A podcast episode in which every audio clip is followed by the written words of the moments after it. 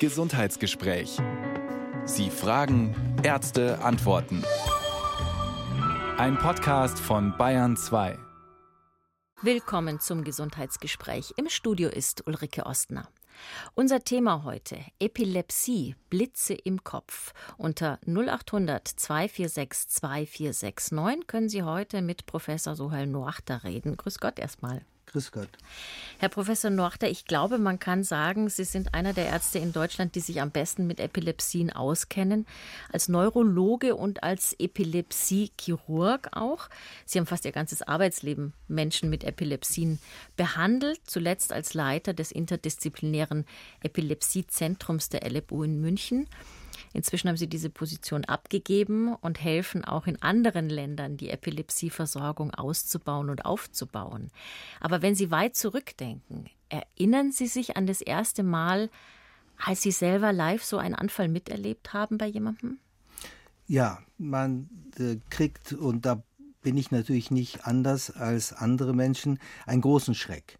Das, was als epileptischer Anfall typischerweise erkannt wird, ist der sogenannte Krampfanfall. Der ganze Körper verkrampft sich, das Gesicht verkrampft sich, die Luft wird angehalten, das Gesicht wird blau und Speichel kann aus dem Mund laufen. In so einer Situation kriegt man einen großen Schreck, den habe ich auch bekommen. Man ist hilflos, weil man nicht so richtig weiß, was man tun soll. Und das Ganze geht zwei, drei Minuten.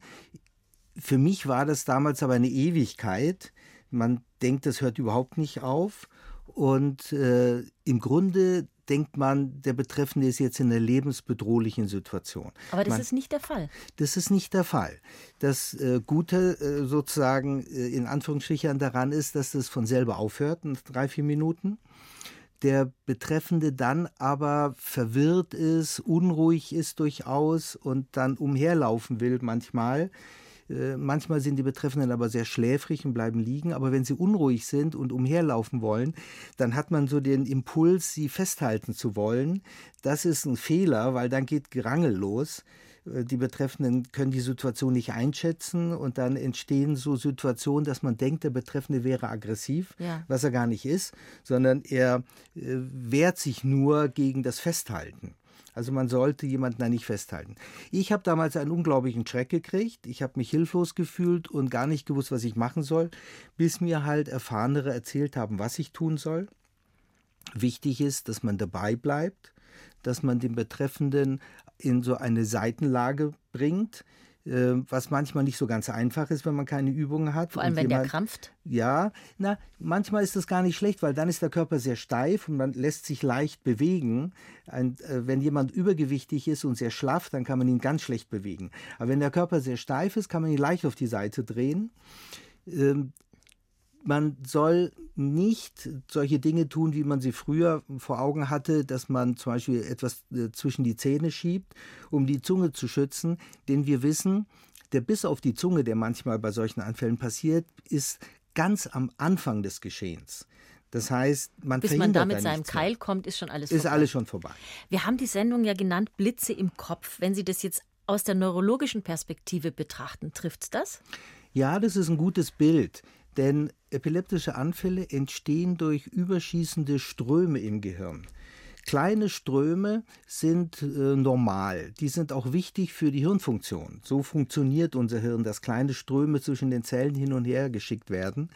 Im epileptischen Anfall verändern diese normalen Ströme aber ihren Charakter.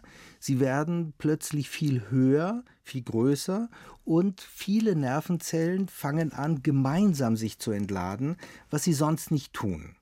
Und dieses rhythmische, überschießende an elektrischem Strom im Gehirn stört dann die Funktion der Hirnregion. Und je nachdem, was das für eine Form der Epilepsie ist, kann es durchaus Anfälle geben. Und das war ja Ihre erste Frage, oh, wie ich so einen ersten Anfall erlebt habe. Mir ging es natürlich genauso wie anderen Menschen, dass ich kleine epileptische Anfälle als Anfänger im Beruf gar nicht erkannt habe. Die bestehen ich nur daraus, dass Betroffene kurz verharren, für vielleicht sieben, acht oder zehn Sekunden nicht reagieren. In dieser Zeit denkt man, sie sind vielleicht nicht ganz konzentriert, aber das war dann schon ein Anfall sodass ich zunächst mal so kleine Anfälle, wie man das dann nennt, äh, übersehen habe. Ich habe sie gar nicht erkannt. Und das kann durchaus ein Problem sein, zum Beispiel wenn bei Kindern sowas auftritt, dass das nicht wirklich erkannt wird und man denkt, so ein Kind ist halt ein Träumer oder das Kind ist bockig, je nachdem, wie man das interpretiert. Und dann kann man ganz schön daneben liegen. Ja. ja. Über die Ursachen werden wir auch gleich noch sprechen und auch erklären, was man inzwischen alles tun kann, um den Menschen nach Möglichkeit auf Dauer ein anfallsfreies Leben zu ermöglichen. Aber für alle, die uns jetzt zuhören, wenn Sie aus eigener Erfahrung berichten können, wie es ist, mit einer Epilepsie zu leben, wenn Sie Kinder haben, die betroffen sind, dann wären wir sehr, sehr gespannt auf Ihre Geschichten. Wie kommen Sie damit zurecht, dass ein Anfall vielleicht ganz unverhofft auf der Straße auftritt, solche Dinge? Und wie reagieren die anderen Menschen? Was haben Sie denn da schon erlebt? Denn diese Sendung, die möchte ja auch einen Beitrag dazu leisten, ja, das Stigma, mit dem Epileptiker zu kämpfen haben, ein bisschen in den Griff zu kriegen, Herr Professor Noachter. Da gibt es viele falsche Vorstellungen, was Epilepsie ist. Gerade, Sie haben es vorhin angedeutet, jemand hat einen Anfall und möchte weggehen, man hält ihn fest, man hält ihn vielleicht für geistig verwirrt. Ja. Das ist äh, sozusagen ähm, eine häufige Vorstellung, dass alle Epilepsiekranken ein geistiges Problem hätten. Und das ist äh, ein Vorurteil, was so nicht stimmt. Es gibt natürlich Menschen, die Epilepsie haben, die auch eine geistige Behinderung haben. Sowas gibt es gerade im Kindesalter. Aber die allermeisten Epilepsie-Betroffenen im Erwachsenenalter sind, was ihre geistige Leistungsfähigkeit angeht, völlig normal. Und was auch leider ähm, immer falsch eingeschätzt wird, ist die Behandelbarkeit. Das eine ist äh, das Stigma. Ähm, wenn man sagt, ich bin Diabetiker, dann haben die meisten Menschen keine negativen Assoziationen. Aber wenn jemand sagt, ich bin Epileptiker, dann kommt schnell die Assoziation, der Betreffende ist nicht leistungsfähig, man müsste ihn schonen, man dürfte ihm bestimmte Dinge nicht zutrauen. Und das ist durchaus nicht richtig, wenn man bedenkt, dass die Behandelbarkeit der Krankheit so gut ist, wie wir es sonst fast nirgends in der Medizin haben. In der Neurologie gehört die Epilepsie zu den am besten behandelbaren Erkrankungen. Drei von vier unserer Patienten werden anfallsfrei. Das heißt, die haben gar keine Beschwerden mehr. Das ist eine tolle Quote. Ja. Wichtig ist dabei, dass die häufigste Behandlung ist die medikamentöse Behandlung, dass die Medikamente gut vertragen werden. Epilepsie, Blitze im Kopf, unser Thema heute im Gesundheitsgespräch. Und zu Gast ist Professor Sohail Noachta, Neurologe und Epilepsiechirurg. Und ich würde eigentlich gleich gerne mit dem Herrn Bergner anfangen. Grüß Gott, Herr Bergner. Äh, guten Morgen. Guten Morgen. Bitte schön. Äh, ich rufe an wegen unseres Enkels, der ist heute 17, der hat seit dem vierten Lebensjahr leider eine Rolando-Epilepsie. Die wird behandelt mit Ospolot, 50 Milligramm, das heißt, er bekommt am Tag 250 Milligramm. Äh, das Versprechen ist ja, dass es mit dem Erwachsenenwerden besser wird. Und da fragt man sich natürlich, ob die Medikation vielleicht auch ein bisschen zurückgefahren werden könnte. Das ist allerdings nicht das eigentliche Problem. Das eigentliche Problem ist, dass er dass seine Anfälle, wenn sie aus der richtigen Quelle kommen, ganz gravierend sind. Äh, Computerspiele oder auch als Schüler an der Ladenkasse sitzen, bewirken, dass er ohnmächtig wird. Und zwar wirklich bewusstlos, ohne wesentliche Krämpfe, aber er ist total weg. Also ein Fall für Notarzt beinahe. Ja. Und da fragt man sich natürlich, wie man das in den Griff bekommen könnte. Herr Bergner, dann lassen Sie uns das mal ein bisschen auseinandernehmen. Zunächst mal, Herr Professor Noachter, Rolando-Epilepsie. Hatte Herr Bergner gesagt, was ist das denn? Das ist eine gutartige Form der Epilepsie, die von selber weggeht. Ähm, in der Adoleszenz, also typischerweise so in der Pubertät, ähm, heilt die Erkrankung aus. Es ist also eine altersabhängige Form der Epilepsie. Und jetzt ist halt die wichtige Frage, hat er denn jetzt mit 17 Jahren überhaupt noch Anfälle? Das ist eben das Problem, dass er äh, mit 6,5 an der, gerne im Supermarkt an der Kasse arbeiten wollte, wie es viele Schüler tun. Und dabei ist er einfach umgekippt. Zum Glück hatte sein Chef ein ganz ähnliches Problem und hat verstanden, was vorging. Äh, er war wirklich bewusstlos. Ohne wesentliche Krämpfe, aber weg. Total. Ja. Es geht mit, äh, es geht mit Handys. Es geht, äh, er kann an Handys arbeiten. Er kann auch Distanzunterricht mit der Schule haben. Aber wenn sich irgendetwas wiederholend wirklich also über den Bildschirm filmt, wie man so sagt. Ja. Dann geht es nicht mehr. Aber hat es was mit dieser Epilepsie zu tun? Ja, jetzt ist natürlich die Frage, ob das überhaupt was mit dieser äh, Epilepsie zu tun hat. Wie gesagt, die äh, Rolando-Epilepsie ist eine gutartige Form der Epilepsie, die per Definition in der Adoleszenz ausheilt. Wenn er jetzt solche Ereignisse hat, wo er gar nicht krampft, sondern bewusstlos wird und hinsackt, so habe ich sie ja verstanden, und dass flimmernde äh, Konstellationen und Bildschirme Auslöser sein können, dann müsste man dem doch mal nachgehen, weil das hat mit der Rolando-Epilepsie nicht wirklich zu tun. Das ja. ist etwas Unabhängiges. Und damit vielleicht noch ein Wort zu diesem Medikament oder der Medikamentengruppe, das der junge Mann ja. bekommt. Was ist es für eine Gruppe? Das Ospolot ist ein Medikament, äh, das nur in Deutschland zugelassen ist. Und das hat mit den Traditionen der Behandlung zu tun. Im Rest der Welt gibt es das gar nicht. Das ist ein Mittel, was äh, bei der benignen Form der Rolando-Epilepsie eingesetzt wird und dort äh, sehr wirksam ist. Allerdings würde man in so einer Situation immer prüfen, ob das jetzt in seinem Alter mit 17 Jahren überhaupt noch nötig ist. Mhm. Und vor dem Hintergrund, dass da jetzt diese Flimmersituationen solche Zustände auslösen, sollte man dem noch mal nachgehen. Sie sollten also einen äh, mit Epilepsie erfahrenen Neurologen aufsuchen, um zu klären, ob das überhaupt was mit der Kindheitsepilepsie zu tun hat oder nicht ganz auf dem anderen Blatt steht fürchte ich eben auch und das äh, ist wahrscheinlich gut. Äh, glauben Sie, dass es in, der Knabe lebt in Berlin, glauben Sie, dass es gut wäre, eine Universitätsklinik, in eine Universitätsklinik zu gehen? Ja, Berlin hat äh, den Vorteil, dass es neben der Epilepsieambulanz in der Charité und im Rudolf-Virchow-Krankenhaus gibt es im Humboldt-Klinikum im Norden der Stadt mhm. noch ein Zentrum, also je nachdem, wo er wohnt, die Stadt ist ja sehr groß, gibt es also drei Anlaufstellen und ich würde empfehlen, dass er in eine dieser Anlaufstellen geht, denn dort kennt man sich sehr gut aus und kann rauskriegen, ob die jetzigen Attacken überhaupt was mit der Epilepsie zu tun haben. Ja, ich danke Ihnen sehr. Die zweite Adresse bitte nochmal. Das war das Humboldt-Krankenhaus. War die dritte. Ähm, das war das Rudolf-Virchow-Krankenhaus ah, ja. Ja. und die Charité. Das okay. sind die. Und es gibt noch eins, muss ich auch noch erwähnen, das Königin Elisabeth Herzberge. Mhm. Das ist im Ostteil der Stadt. Die haben auch eine Epilepsieambulanz. Da sollte er mal hingehen mit seiner Flimmerei. Okay, ich danke Ihnen jedenfalls. Danke, Herr Bergmann, danke, alles Gute danke. für das Enkelkind. Okay, ich danke Ihnen. Auf Wiederhören. 0800 246 2469, das ist unsere Telefonnummer im Gesundheitsgespräch. Und als nächstes die Frau Hofer. Grüß Gott. Ja, hallo, grüß Gott. Bitte, Frau Hofer.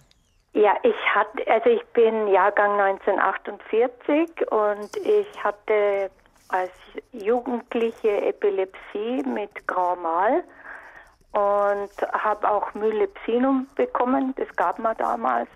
Vorher gab es äh, nur andere Medikamente, zwei. Und ich war dann schon am Tabletten reduzieren mit 21 und äh, habe dann einmal ein Glas Weißwein getrunken und einen epileptischen Anfall bekommen. Dann musste ich die Tabletten wieder erhöhen. Und von dem Moment an habe ich nie wieder ein Glas Alkohol getrunken in meinem ganzen Leben. Und ähm, ja, und es ist nichts mehr nachweisbar. Toll. Und das finde ich so erstaunlich, weil die Neurologin war auch ganz konsterniert, weil die musste für die Krankenkasse das beurteilen. Und dann hat sie gesagt, wenn ich sie nicht so gut kennen würde, würde ich es nicht glauben. Ja, aber Frau Hofer, da schließt sich für mich gleich eine Frage an Professor Noachter an, nämlich, was kann man denn erkennen im EEG, wenn jemand Epileptiker oder Epileptikerin ist? Die überschießenden elektrischen Ströme des Gehirns. Aber doch nur dann, wenn der Anfall da ist, oder? Nein, Aha. und das ist, das, äh, das ist der äh, Wert der Untersuchung. Das heißt, auch wenn der Betroffene völlig unauffällig wirkt, kann man diese überschießenden Ströme im EEG sehen. Und das ist äh, etwas, was uns dann hilft, auch die Form der Epilepsie einzuschätzen und auch das Rückfallrisiko einzuschätzen. Und jetzt meine Frage an Sie: Nehmen Sie denn jetzt noch ein Medikament wegen der Anfälle oder wurde das nein, abgesetzt? Das wurde, also das habe ich schon 1978 absetzen können. Ja. Äh, ich war auch am Max-Planck-Institut und so. Ja. Und ähm, nee, ich nehme überhaupt keine Medikamente. Ja, das und ist wichtig, dass Sie das sagen, weil es Formen von Epilepsie gibt, so wie die Rolando-Epilepsie, haben Sie dann offenbar auch eine Form, die ausheilt. Und das sind ähm, Epilepsien, die wir kennen, die typischerweise in der Kindheit oder in der Jugend auftreten. Diese Formen können im Erwachsenenalter dann ausheilen. Ne? Anders ist es, wenn die Anfälle erst im Erwachsenenalter auftreten. Da ist, weil dann die Ursachen ganz andere sind. Und die Ursachen, die im Erwachsenenalter zu Anfällen führen, haben nicht die Tendenz auszuheilen. Und was ist denn jetzt mit diesem Alkohol? Ja, Alkohol befördert bei diesen Formen von Epilepsien, die wir generalisierte Epilepsien nennen, äh, Alkohol befördert gerade bei diesen Formen die Anfallsbereitschaft, so dass es sehr klug war von ihnen, den Alkohol zu meiden, weil wenn man durch den Alkohol wiederholt Anfälle herbeiführt, hat das so eine Spirale, die dann äh, ansetzt und die Neigung ist, dass je mehr Anfälle auftreten, desto schlimmer wird das Ganze. Also ist es sehr, sehr klug von Ihnen gewesen, da mit dem Alkohol zurückhaltend zu sein. Nein, Al ich trinke überhaupt nichts. Ja, ja sehr richtig ja, gemacht, Frau Hofer. Das haben Sie gut gemacht, weil damit haben Sie sozusagen eine Quelle, die diese Anfallsbereitschaft fördert, haben Sie sozusagen unterbunden. Und das Wichtige zu wissen ist ja, dass ein epileptischer Anfall ist an sich etwas, was jeder Mensch kriegen kann. Wenn wir zum Beispiel elektrischen Strom auf das Gehirn geben würden, entweder durch einen Unfall oder wie das auch manchmal in der Psychiatrie gemacht ja, wird, zur ja, Behandlung der Depression. Genau. Richtig, da bekommt jeder Mensch einen epileptischen Anfall. Das heißt also, einen epileptischen Anfall zu kriegen, ist eine Frage der Schwelle. Und Alkohol senkt diese Schwelle bei sehr Aha. vielen Menschen und bei manchen Epilepsieformen besonders. Und es gibt noch einen zweiten Faktor, gerade bei den generalisierten Epilepsien, das ist Schlafentzug. Und die Kombination von Schlafentzug und Alkohol ist dann natürlich besonders riskant. Mhm. Das heißt aber, wenn wir jetzt die jungen Menschen anschauen, die vielleicht mit von klein auf solche epileptischen Anfälle entwickelt haben, eine Form haben, die aber eigentlich ausheilt. So, dann werden die, ja, sagen wir 13, 14 geht es ja heute schon los. So langsam gehen die raus und dann trinken sie Alkohol und dann schlafen sie zu wenig. Kann das Ganze dann, obwohl es eigentlich schon am Ausheilen war, wieder von vorne losgehen? Ja, wenn sozusagen die Bereitschaft noch nicht ganz abgeklungen ist, kann man durch Schlafentzug und Alkohol Anfälle wieder befördern. Und das ist natürlich ein großes soziales Problem und ein großes Problem der Entwicklung und der, des Verständnisses für Zusammenhänge. Es ist für einen 16-, 17-Jährigen schwer zu verstehen, dass wenn alle jetzt äh, trinken gehen und bis nachts äh, um 4 Uhr wach bleiben, dass man sich dann da raushalten soll und da nicht mitmachen soll. Das ist sehr, sehr schwer für solche Jugendlichen, sich da zurückzuhalten. Ja.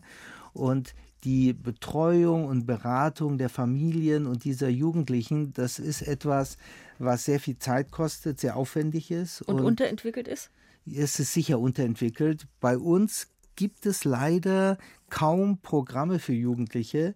In anderen Ländern wie zum Beispiel in Dänemark, in Skandinavien gibt es richtige Jugendkliniken, die sich auf solche Fragestellungen äh, spezialisiert haben, weil diese Jugendlichen, wenn sie eine Peer Group haben von anderen Jugendlichen, denen es ähnlich geht, sich wesentlich besser sozusagen mit diesem Problem auseinandersetzen können, als wenn die so das Gefühl haben, ich bin der Einzige und alle anderen haben Spaß und nur ich darf es nicht mitmachen. Ja, und dann sage ich einfach, ist mir doch jetzt wurscht, ich mache einfach mit. Ja.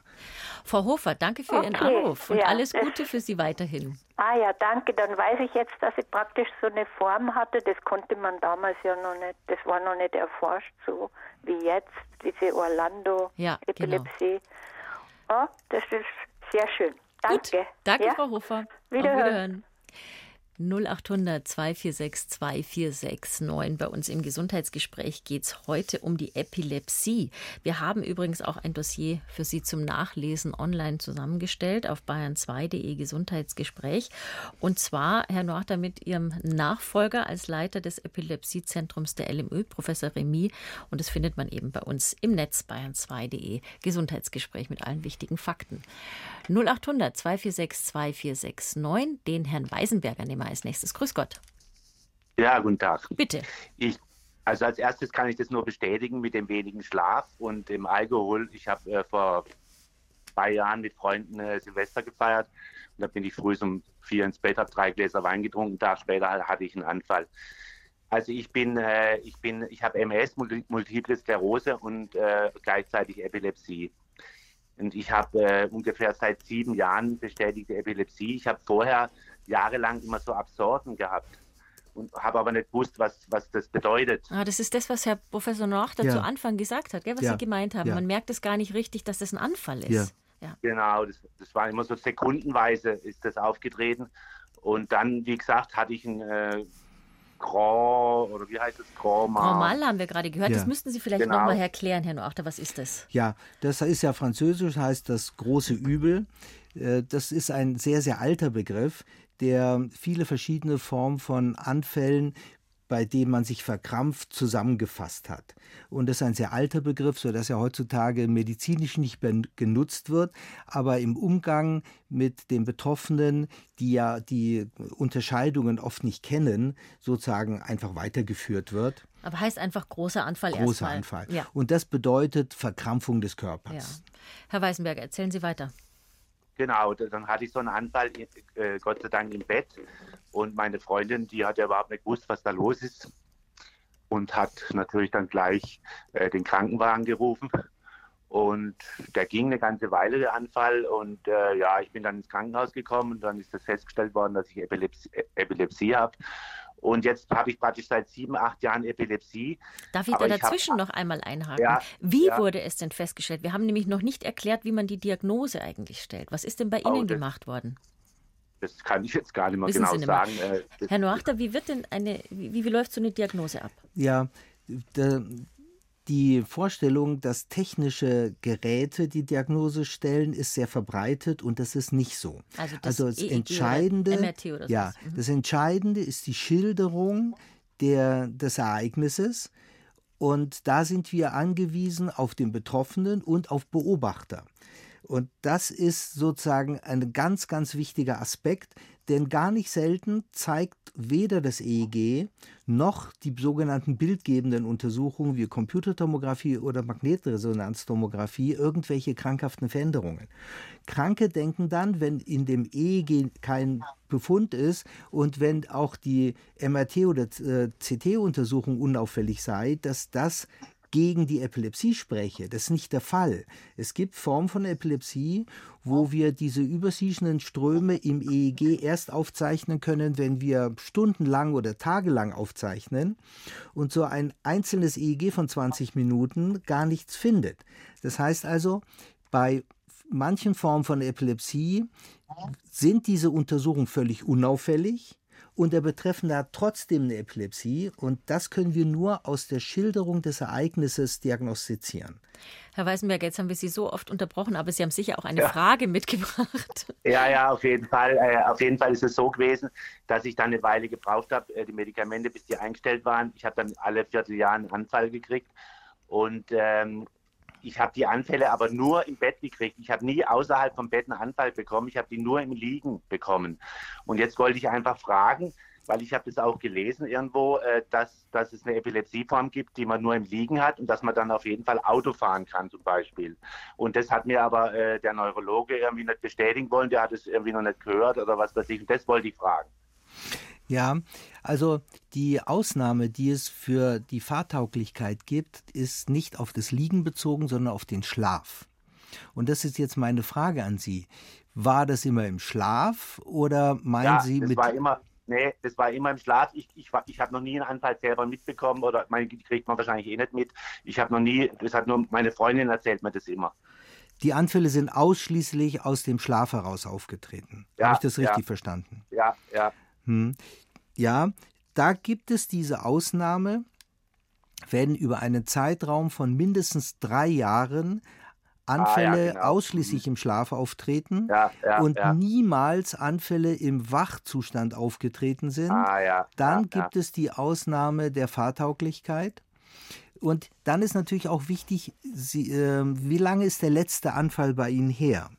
Also der letzte Anfall ist jetzt äh, ungefähr ein Dreivierteljahr her, aber, aber, aber, nach diesem Anfall haben wir die Dosis von den Tabletten erhöht hm. und seitdem habe ich überhaupt keine Anfälle mehr. Ja. Also, ja. Also wichtig für die Behandlung ist, dass die Anfälle wirklich aufhören, weil eine Tendenz der Epilepsie ist, je länger die Anfälle bestehen, desto schwerer sind sie durch Medikamente zu beeinflussen. Ne? Also ah, ja. es ist sehr, sehr wichtig, auch diese einzelnen Anfälle immer zum Anlass zu nehmen, die Behandlung zu optimieren.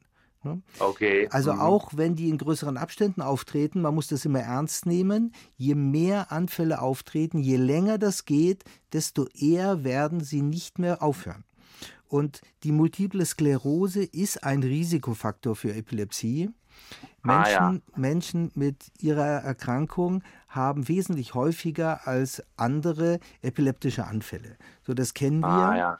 Und die gute Nachricht ist, dass das in aller Regel gut behandelbar ist. Die aller, allermeisten Menschen, die bei MS Epilepsie entwickeln, reagieren gut auf die Medikamente. Ah ja, okay. Das ist ja schön. Und dann wollte ich nochmal fragen wegen dem Alkohol. Ja, wenn ich jetzt abends mal mit Freunden zusammensitze, kann ich dann nicht mal ein halbes Glas Wein trinken oder soll ich das mir völlig äh, aufhören mit Alkohol? Na, Sie haben ja die Erfahrung wahrscheinlich von der Zeit vor diesem Ereignis, wo der Schlafentzug und vermehrt Alkohol ähm, aufgetreten ist und dann letztlich zu dem Anfall geführt hat. Und diese Erfahrung ist wichtig. Und typischerweise ist es auch so, aus den Untersuchungen, die wir kennen, dass ein Glas Wein, also 0,2 äh, Liter Wein oder äh, eine vergleichbare Alkoholmenge, also dann ungefähr 300 bis 500 Milliliter Bier als eine Einzelmenge nicht ausreicht, um Anfälle zu fördern. Ah ja, okay, ja? alles klar. Dann will ich jetzt mal aufhören, weil äh, sind bestimmt noch andere dran, die andere da, die auch noch reden wollen. Danke, Herr Weißenberger, Sie haben recht. Aber in Dank. diesem Sinne genießen Sie Ihr halbes Glas Wein. Alles klar, Dankeschön. Alles Gute für Sie. Auf Wiederhören. Danke. 0800 246 2469. Also über die Diagnostik haben wir jetzt schon ein bisschen was gehört, wie die funktioniert. Und wir waren vorher, Herr Noachter, aber auch bei den jüngeren Menschen, für die in anderen Ländern gute Strukturen da sind. Und ich glaube, unsere recht junge Anruferin Franziska, hallo, hat da hallo. auch Erfahrungen gesammelt. Grüß Gott. Ja, genau. Erzählen Sie. Ja, ähm, ich bin Epileptikerin, seit ich äh, 16 war, da hat man das bei mir diagnostiziert. Und inzwischen sind und Sie, wenn man das fragen darf? Ich bin jetzt 30. Okay. Ich bin 30 Jahre alt, genau. Und ähm, bei mir war das einfach so, dass ich ziemlich lange eingestellt war mit Medikamenten, die aber auch nur so halb gut gewirkt haben, sagen wir mal so. Und ähm, ja, ich war einfach nicht zufrieden damit, mit der Wirkung und ähm, im Endeffekt habe ich mich dann auf eigene Faust auf die Suche begeben nach jemandem, der oder die sich einfach besser damit auskennt. Und im Nachhinein finde ich es total schade, dass meine damalige Neurologin nicht gesagt hat, ich bin hier einfach am Ende meines Wissens, ich kenne mich doch nicht gut genug aus oder wie auch immer und ich würde Ihnen eine andere Stelle empfehlen. Also ich bin einfach durch Suchen dann drauf gekommen, dass es auch Stellen wie es Klinikum zum Beispiel gibt, wo es einfach Leute gibt, die wirklich nur mit Epilepsie zu tun haben. Das wusste ich nicht. Und das finde ich total schade, dass man mir da nicht Bescheid gegeben hat, weil ich hätte viel früher zu einem gut funktionierenden Medikament kommen können. Und haben Sie sich äh, inzwischen in der Selbsthilfe zum Beispiel auch äh, engagiert? Weil das ist ja etwas, wo manchmal Informationen wirklich gebündelt sind, weil die Menschen, die betroffen sind, das sammeln und untereinander austauschen. Ja, jein engagiert nicht. Ich war mal tatsächlich zweimal bei einem Treffen dabei, ähm, damals in Augsburg noch, aber ich hatte, ja, also das war einfach nicht so ganz mein ähm, Kreis und ja, ja ich engagiere ja. mich einfach schon anderweitig, darum war das dann doch zu viel und ich will mich auch nicht, also ich will auch nicht meine Erkrankung so im, im Mittelpunkt meines Lebens stellen, ehrlich gesagt. Also ich bin mit den Medikamenten, die ich jetzt habe, ganz gut ähm, eingestellt und ja, das stellt mich soweit zufrieden. Aber eben auch jungen Leuten sagen oder auch älteren Menschen natürlich sagen, nicht mit dem ersten Medikament zufrieden geben, das einem jemand verordnet, wenn man merkt, ich bin aber nicht anfallsfrei. Also das war bei mir einfach so, dass ich mir dann dachte, ich nehme so viele Tabletten als so junge Frau und habe trotzdem Anfälle. Das ist doch, da muss es doch noch mehr geben. Ja. Und, ich glaube, ja, Sie rennen da eine offene Tür ein, irgendwie. Oder, Herr Noachter? Ja, ja, ja. Also als äh, Faustregel sagen wir, wer nicht innerhalb von ein bis zwei Jahren anfallsfrei ist, sollte zu einem Spezialisten kommen, damit man prüft, was äh, sozusagen gemacht werden kann, um die Anfallsfreiheit zu erzielen. Denn die, wir wissen ja, dass drei von vier Menschen mit Epilepsie letztlich durch eine gute Behandlung anfallsfrei werden. Und das, ist, das ist ein Wissen, was in der Be- Bevölkerung praktisch nicht existiert. Wenn man so Umfragen macht, denken alle Menschen, dass Epilepsie unbeeinflussbar ist. Und leider gibt es auch viele Neurologen. Bei den Fortbildungen gibt es immer wieder einen, der, wenn wir sagen Anfallsfreiheit, dann sagt er, Moment mal, das ist doch ein Epileptiker, die haben doch Anfälle. Das heißt, das Konzept von Anfallsfreiheit ist leider nicht äh, sozusagen so verbreitet, wie es sein könnte. Also ähm, die Informationsquellen sind ja durchaus heutzutage vielfältig. Im Internet kann man zum Beispiel Adressen finden. Bayern hat einen ganz besonderen Vorteil gegenüber allen anderen Bundesländern, dass wir in jedem Bezirk eine Beratungsstelle für Epilepsie haben. Das haben die Selbsthilfeverbände und die äh, vor 30 Jahren schon begonnen, das schrittweise, und ich habe das sehr unterstützt damals mit dem Sozialministerium, dass diese Beratungsstellen äh, eröffnet werden. Hier in München gibt es eine, in Augsburg gibt es eine, in jedem Bezirk, wie gesagt, in unterschiedlichen Trägerschaften. Das wäre eine Anlaufstelle. Und die Deutsche Gesellschaft für Epileptologie, die man im Netz sehr leicht findet, hat eine Liste auch von niedergelassenen Ärzten, die sich mit Epilepsie gut auskennen, sodass man dort äh, Ansprechpartner findet, wenn man äh, wie sie nicht durch die Behandlung anfallsfrei wird. Und was aber Mhm. trotzdem wichtig ist, wäre natürlich wirklich der Ausbau für die Angebote von ganz jungen Menschen und Jugendlichen mit 16 Jahren. Haben sie die Anfälle bekommen? Da ist man selber nicht in der Lage, sich so zu organisieren und das Ja, alles zu schaffen. natürlich. Da braucht es Unterstützung. Und jetzt kommt natürlich das Nächste. Wenn Sie als junge Frau Mittel gegen Epilepsie nehmen und eine Familie gründen wollen, dann brauchen Sie guten Rat, um zu sehen, welche Risiken die Medikamente, die Sie haben, für Ihr Baby hätten.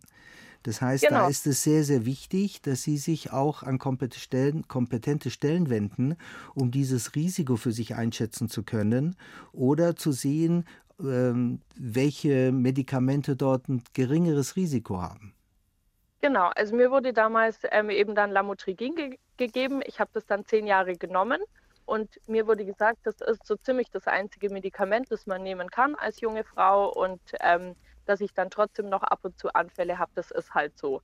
Genau, und dann bin ich eben doch zu meiner jetzigen Ärztin gekommen, die gesagt hat, nee, da gibt es noch mehr. Es wird halt jetzt vielleicht komplizierter, aber wir, wir schauen jetzt mal, wir finden da schon irgendwas. Und so ist es auch gelaufen. Sehr gut. Also Genau. Sie sind auf dem Weg. Das freut uns, dass Sie trotzdem Ja. das gefunden haben, obwohl wir das wirklich Genau. festhalten, dass die Angebote für die Jungen absolut ausbaubedürftig sind. Auf jeden Fall. Und man ist auch, also mit 16, 17, muss ich ehrlich sagen, ich wusste dann, ich habe das, ich habe jetzt da meine Medikamente und ich dachte mir, ja gut, dann nehme ich die jetzt halt und äh, lebe so wie alle Jugendlichen und so habe ich es auch gemacht. Also ich habe mich mit meiner Epilepsie erst sehr viel später beschäftigt, Ja. dass es mich auch interessiert hat, was habe ich da eigentlich? Also das dauert dann einfach bei Ja, bis man das kann. länger. Natürlich, klar. Klar. Genau. Danke, Und dass Sie uns das durch die- erzählt haben. Ja, eine Sache sage ich auch noch, Ja. wenn ich darf. Genau, also ich habe durch die Beratungsstelle, auf die ich dann eben auch ähm, durch Googlen gekommen bin, ähm, auch herausgefunden, dass ich Anspruch auf einen Schwerbehindertenausweis habe. Also das ist auch was, was vielleicht viele gar nicht wissen. Und was viele Ähm, Vorteile bringt. Genau, je nachdem, wie viel Prozent man natürlich bekommt, genau, ähm, hat es mehr oder weniger Vorteile, aber es hat auf jeden Fall, ähm, hat man Anspruch drauf. Und das fand ich auch schön, das dann mal zu erfahren. Genau. Ja. Danke Okay, für den Tipp. Vielen Dank. Ja, Machen Sie es gut. gerne. Danke, tschüss. Danke schön. Wiederhören. Tschüss. 0800 246 2469, die Telefonnummer bei uns im Gesundheitsgespräch. Herr Professor Norchter, wir hatten vorher die Verbindung zwischen multipler Sklerose und epileptischen Anfällen. Wir haben noch eine Frage per E-Mail, da geht es um die Tochter einer Dame, die epileptisch epileptische Anfälle zunächst hatte, wenn ich es richtig verstanden habe, und dann aber sowohl eine Psychose als auch einfach eine, eine überhaupt Ängste und psychiatrische Erkrankungen zusätzlich entwickelt hat. Und sie fragt, ob das eine mit dem anderen irgendwie zusammenhängt oder vergesellschaftet sein kann. Ja, das ist manchmal miteinander verbunden und zwar insbesondere bei Epilepsien, die durch äh, das Immunsystem äh, ausgelöst werden. Es gibt ähm, Epilepsieformen, bei denen wir inzwischen im ähm, Nervenwasser und im Blut äh, Stoffe nachweisen können, die fehlgeleitete Produkte des Immunsystems sind, die die Nervenzellen angreifen. Und in den letzten 20 Jahren haben wir da eine ganze Reihe von solchen Substanzen äh, jetzt nachweisen können, die man früher gar nicht kannte. Und äh, Früher hat man sozusagen gar nicht die Diagnose stellen können, dass das eine Form der Hirnentzündung ist, äh, weil man diese Stoffe nicht nachweisen konnte. Und das ist nur durch die Nervenwasseruntersuchung und Blutuntersuchung nachweisbar. Aber die Kombination eines jungen Menschen, der Anfälle kriegt und gleich psychisch sich verändert und psychotisch wird, ist sehr verdächtig äh, auf sowas. Und würde es die Behandlung verändern? Also ja. hätte es, ein, hätte eine Konsequenz, ja, wenn man den Zusammenhang weil kennt? Weil man dann das Immunsystem behandeln muss. Die Behandlung der Anfälle ist nur die eine Seite. Die Hauptbehandlung ist äh, der, äh, man muss sozusagen das überschießende Immunsystem bremsen an die Zügel nehmen. Äh, der Mechanismus ist der, dass äh, ein Virus zum Beispiel in das Immunsystem kommt und dann eine überschießende Reaktion auslöst, dass das eigene Immunsystem äh, plötzlich äh, Gehirngewebe als fremd erkennt, weil auf diesen äh, Zellen äh, ähnliche Strukturen sind wie auf dem Virus und dadurch äh, sozusagen ein Kollateralschaden entsteht ne, und das Immunsystem zwischen Freund und Feind gar nicht richtig unterscheiden kann. Und man kann das äh, sehr gut durch eine frühzeitige Immunbehandlung angehen. Und das ist etwas, was in der Konstellation, wie Sie es von Ihrer Tochter schildern, unbedingt geklärt werden muss. Jetzt haben wir, weil wir schon gerade bei den möglichen Auslösern sind, den Herrn Wernhardt in der Leitung, denn ich glaube, Herr Wernhardt, Ihre Geschichte passt auch zum Thema nochmal ein ganz anderer Auslöser für die Epilepsie. Grüß Gott. Ja, kann ich sprechen? Ja, bitte. Also folgendes, als dieser Unfall geschah, und zwar Schädelhirntrauma, da war ich 61 Jahre alt. Es wurde natürlich Likor, das ist die Gehirnflüssigkeit, die die Hirnmasse schwimmt, die wurde bei 22 mm Quecksilbersäule, Entschuldigung, wurde der Schädel geöffnet, also aufgesägt, um eine Druckentspannung zu bekommen. Und zwar bei 22 mm Hektar, also Quecksilbersäule. Und dann kam ich in die Frühreha nach Kippenberg, danach zurück zur Schädeldeckelung. Als das vorbei war, wollte ich vom Bett aufstehen, stehen und wollte sechs Meter zum Tisch zum Essen gehen und mitten im Peng, da lag ich da. Also wenn ich das kurz zusammenfasse, so dass vielleicht, dass ich weiß, wir haben Sie richtig verstanden. Sie hatten einen Unfall mit dem Schädelhirntrauma und das Gehirn musste entlastet werden vom Druck und danach sind die Anfälle dann aufgetreten. Richtig, ja. Mhm. Und jetzt, wie geht es Ihnen inzwischen? Ich habe äh, Pflegegrad 3, mhm. 100 Prozent äh, geschädigt. Ja. Und ich habe 2011 den letzten Anfall gehabt. Und zwar bin ich auf die Lendenwirbelsäule gestürzt. Mhm, ja. Und dann hat das natürlich äh, Folgeschäden gehabt. Spondylose. Ich weiß nicht, ob ich das was sagt. Mhm. Ja. Spondylose, das sind die Wirbelkörper, die Ränder der Wirbelkörper sind beschädigt und reiben aufeinander. Ja. Daraufhin folgt ja die Spondylothese. Das heißt, die Wirbel, jeder Wirbelkörper Brustwirbelkörper, Lendenwirbelkörper, Sakralwirbel. Ja. Wurde in jeden Körper zwei Löcher gebohrt und Titanschrauben eingebracht. Oh, da haben Sie aber was mitgemacht, Herr Werner. Ja, es ist so. Ja, da sind wir jetzt aber bei einem anderen Thema, was die Wirbelsäule ja. betrifft. Wie geht es Ihnen jetzt mit der Epilepsie, mit den Anfällen?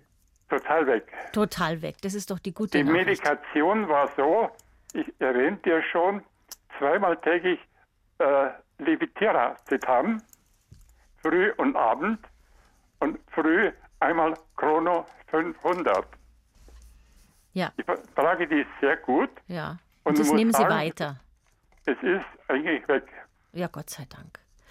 Das ist eine positive Geschichte bei all dem Unglück, das der Herr Wernhardt erlitten hat, Herr Ja.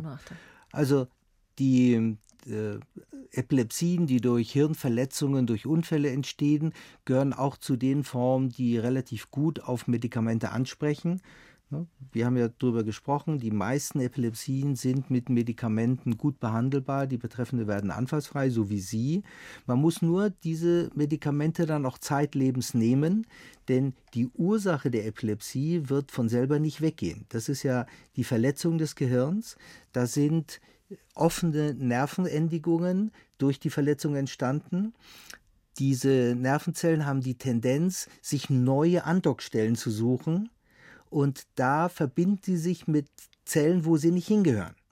Und das ist der Mechanismus, wie dann die epileptischen Anfälle entstehen, sodass dieser äh, Mechanismus nicht mehr ausheilen wird. Also auch wenn sie jetzt so lange anfassfrei sind, man darf nicht das Mittel weglassen, denn das Risiko ist extrem hoch, dass, wenn man das Mittel weglässt, die Anfälle wiederkommen, nicht gleich am nächsten Tag oder nächste Woche, aber im Verlauf von Monaten oder Jahren kommen die dann wieder. Aber Herr Wernhardt, wir freuen uns für Sie, dass es so gut geklappt hat, dass Sie ein Medikament gefunden haben, mit dem Sie gut zurechtkommen. Ganz herzlichen Dank für Ihren Anruf und alles Gute für Sie. Und Herr Noachter, ich habe ja anfangs gesagt, dass Sie die Epilepsiechirurgie in Deutschland wirklich vorangebracht haben, man möchte fast sagen eingeführt haben mit. Auf alle Fälle waren Sie einer der. Und ich freue mich, dass wir eine Anruferin haben, die sich für diese Möglichkeit interessiert. Frau Beer, grüß Gott. Ja, hallo, grüß Gott. Bitte. Es geht um einen Sohn, der ist äh, inzwischen 13. Da wurde mit sechs Jahren ähm, die Diagnose gestellt, strukturelle fokale Epilepsie. Ähm, Auslöser ist äh, Hippocampussklerose linksseitig nach einem Fieberkrampf, den er mit neun Monaten hatte. Wenn ich da ganz kurz einhaken mhm. darf, können Sie uns das übersetzen, Herr Norter? Ja, also Fieberkrampf ist etwas sehr, sehr Häufiges. Das bekommen ja ungefähr drei Prozent äh, der Bevölkerung. Aber ein kleiner Teil äh, entwickelt dann diese Hippocampussklerose ähm, und das ist eine Schrumpfung des inneren Anteils des, des Schläfenlappens. Dieses Hippocampus, das heißt ja Seepferdchen, das ist so eine Struktur, die liegt in, in der Schläfenregion, ist verantwortlich äh, normalerweise für Gedächtnisleistung. Und wenn, die, wenn diese Struktur schrumpft, dann nennt man das Hippocampussklerose, dann ist das eine Form der Epilepsie, von der wir wissen, dass man mit Medikamenten nicht anfallsfrei wird. Die Chance, dass, äh, das ist sozusagen äh, extrem gering, dass er auf längere Sicht anfassfrei bliebe. Deswegen empfiehlt man die Prüfung einer Operation. Ist denn bei Ihrem Sohn, sind da schon die Untersuchungen gemacht worden, ob eine Operation in Frage kommt? Ja, also wir sind äh, immer wieder auch für längere Untersuchungen in Vogtereuth in der Klinik, sind da auch gut, also fühlen uns da auch gut aufgehoben und die Fallkommission hat jetzt eben entschieden, dass sie ihn operieren würden. Jetzt widerstrebt es mir natürlich total der Gedanke, meinem Kind den Kopf aufsägen zu lassen, weil er, er hat zwei bis vier Anfälle im Monat, sage ich mal so ganz grob. Die Anfälle sind relativ harmlos von außen betrachtet, weil er krampft nicht, er fällt nicht in Ohnmacht, er verliert einfach kurz das Bewusstsein ja. und hat danach ähm, circa 20 bis 30 Sekunden Mühe, seine neurologischen Fähigkeiten wieder zu sortieren. Ja. Was in dem Moment war oder was kurz davor war, daran kann er sich nicht erinnern. Ja. Aber der Anfall an sich ist jetzt kein, kein dramatisches Erlebnis oder so. Ja. Deswegen schaut er für mich halt relativ gesund aus. Ich meine, ja. er hat seine Probleme mit Konzentration und Aufnahmefähigkeiten und solche Sachen, aber jetzt auch nicht so massiv. Für mich ist es ein normales, weitgehend gesundes Kind. Und Ja. ihm jetzt da einfach den Kopf. Also für mich ist es eine diese furchtbare Kopf Vorstellung. Ist Ja. einfach, ja. Ja, und ich habe einfach Angst, dass mit der OP, ich meine, die Chancen sind bei 72 Prozent, glaube ich, haben sie da in der Klinik gesagt, dass er auf diese Weise anfallsfrei wird. Es kann natürlich auch passieren, dass es ihm hinterher nicht besser geht. Es kann natürlich auch Verschlechterungen geben. Aber die Frage ist einfach, es, es wird ja da vom Frontallappen was weggenommen und da weiß ich zum Beispiel, dass die, die Veranlagung der Hemmung dort ist. Nee, nein, nein, jetzt bringen Sie was durcheinander. Der Frontallappen hat damit nichts zu tun. Der, der Hippocampussklerose ist im Schläfenlappen, das heißt auf Lateinisch Temporallappen. Und ähm, Ihre Sorge ist ja das Risiko der Operation. Haben Sie darüber gesprochen, wie groß die Risiken sind, dass durch die Operation ein bleibender Schaden entsteht? Ja, da haben wir eigentlich schon drüber gesprochen. Wie hoch ist das Risiko? Haben Sie da eine Zahl? Hm, Ich weiß es nicht mehr genau, aber ich glaube, es Ja. war relativ gering. Ja, da haben Sie völlig recht. Schauen Sie, die Zahl 72 Prozent, die man Ihnen genannt hat, das ist sozusagen das, was wir wissen. Je nachdem, ich kenne jetzt die Details Ihres Sohnes nicht, aber bei Hippocampussklerosen gibt es Konstellationen, wo sogar die Chance noch weit über 90 Prozent liegt. Okay. Wenn Chirurgen, die mit solchen Operationen vertraut sind, haben Komplikationszahlen von 1 bis 2 Prozent für bleibende Risiken. Okay. Das heißt, von 100 äh, Kindern, die dann operiert würden, sind es nur ein oder zwei, die dann einen Schaden kriegen. Der Schaden ist dann typischerweise entweder eine Sprachgedächtnisstörung oder eine äh, Sehfeldeinschränkung. Und jetzt müssen Sie aber Folgendes wissen. Wir haben ja Jahrzehnte Erfahrung, was mit Ihrem Sohn passieren wird, wenn er nicht operiert wird, weil man lange nicht operiert hat. Ja. Und Sie müssen wissen, das, was er jetzt schon an Konzentration und Aufmerksamkeitsstörung hat, wird schlimmer. Ja. Und ich habe Patienten, die haben sich 20, 30 Jahre lang nicht entscheiden können, bis sie nachher berufsunfähig waren. Und dann haben sie sich erst zur Operation entschieden. Und die linke Seite äh, ist leider besonders äh, empfindlich. Das heißt, wenn Ihr Sohn nicht anfallsfrei wird, dann ist vorhersehbar, dass er in 20 Jahren wahrscheinlich nicht berufsfähig sein wird, für Ja. egal was er machen möchte, Ja. weil sein Gedächtnis, seine Aufmerksamkeit so schlecht sein wird. Schauen Sie, ich habe Patienten gehabt, die Anfang 20er, ich bin ja schon viele Jahrzehnte im Geschäft, Mathematik studiert haben und ihre äh, Dozenten haben gesagt, sie gehören zu den Schlausten im Semester. 30 Jahre später waren sie nicht mehr in der Lage, an so einem MVG-Automaten ein Ticket zu ziehen. Na, das heißt, die linke Schläfenseite ist wahnsinnig wichtig für unsere äh, Hirnleistung. Und wenn die Anfälle da nicht aufhören, auch diese kleinen Anfälle, Ja. schaden ihrem Sohn. Ja. Also ich würde Ihnen raten, wenn die Ärzte im Zentrum in Vogtereuth, was ja ein spezialisiertes Zentrum für Epilepsiechirurgie ist, die kennen sich da aus, wenn die Ärzte Ihnen empfehlen, dass das eine Option für Ihren Sohn ist, dann würde ich das unterstützen. Okay. Ich meine, er ist 13, er ist kein Baby mehr. Was sagt er denn? Ja, das ist schwierig. Also, ähm, wie soll ich sagen, er ist, ähm, er ist auch so einer, der halt immer sagt, warum bin ich jetzt der einzig Kranke? Warum ist das mir passiert? Ich will das nicht mehr. Und er möchte natürlich alles. Dass es aufhört. Äh, da, natürlich, dass er ja. vor allem auch was seinen weiteren Weg, es fängt ja bei der Berufswahl an Ja.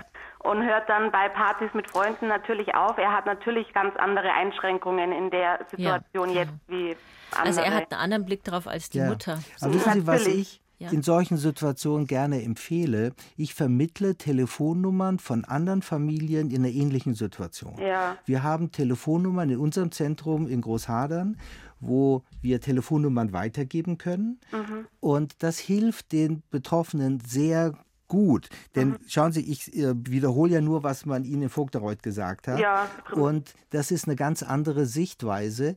Äh, Ich würde Ihnen raten, dass Sie sich äh, sozusagen mit Familien zusammentun, die ähnliche Entscheidungen getroffen Ja. haben und äh, die Schwierigkeiten der Entscheidungsfindung äh, sozusagen mit denen besprechen. Das hilft oft sehr, um, um sich leichter zu tun für Ja. eine Operationsentscheidung. Ja. Ah, Frau Bär, da steht sie vor einer schwierigen Entscheidung. Aber wir Ja. hoffen, wir konnten ein klein bisschen nochmal Anregungen geben. Ja, auf jeden Fall. Vielen ja. herzlichen Dank auch für das Angebot. Ja, alles Gute. Das war mir eine Hilfe. Vielen alles Dank. Gute für Sie ja, und Ihren Sohn. Wiederhören. Auf Wiederhören. Ja, unsere Zeit ist weggeflogen, Herr Professor Noachter. Das war das Gesundheitsgespräch heute zum Thema Epilepsie. Vielen Dank, Professor Sohal Noachter. Schön, dass Sie da waren.